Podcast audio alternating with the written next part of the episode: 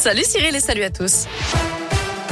À la une, trois blessés après une fuite d'acide à Lyon. Les pompiers sont toujours mobilisés sur le cours Lafayette dans le troisième arrondissement. Un flux de 800 litres d'acide sulfurique serait tombé accidentellement d'un camion avant de se déverser dans les égouts. D'après le progrès, il devait être livré à une usine, mais le livreur se serait garé de manière anarchique sur le trottoir. Une enquête doit être ouverte. Les pompiers qui sont d'ailleurs intervenus ce matin sur un grave accident de la route sur l'A42. Une voiture a percuté un poids lourd à hauteur de Dagneux dans le sens Lyon-Bourg-en-Bresse. L'accident a fait quatre blessés dont un grave. L'autoroute est entièrement fermée à la circulation pour permettre l'intervention d'un hélicoptère du SAMU.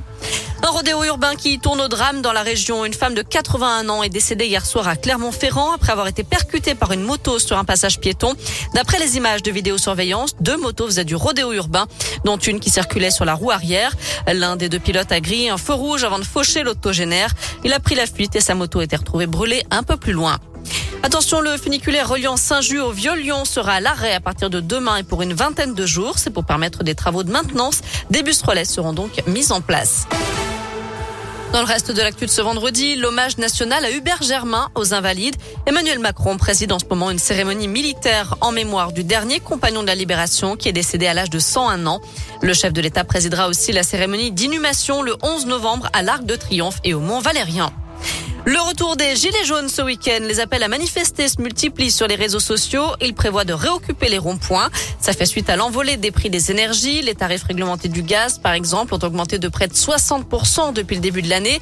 Les prix à la pompe atteignent eux aussi des niveaux records. 1,54€ pour le litre de gazole, c'est 20% de plus depuis janvier.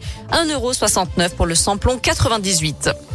Un mot de sport avec du foot et le retour de la Ligue 1 ce week-end. C'est la dixième journée. En ouverture ce soir, le PSG affrontera Angers. Demain, Clermont recevra Lille à 17h et puis Lyon accueillera Monaco à 21h avec pas mal d'absents dans le camp lyonnais, notamment Lucas Paqueta, l'international brésilien qui a joué cette nuit avec sa sélection.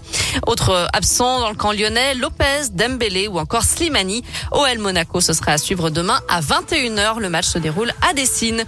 Du basket avec la quatrième journée de championnat. L'Asvel se déplace à Strasbourg dimanche et puis du rugby aussi avec la septième journée du top 14. Une belle affiche à suivre. Le Loup reçoit le leader Toulouse, champion de France et champion d'Europe en titre dimanche soir à Gerland.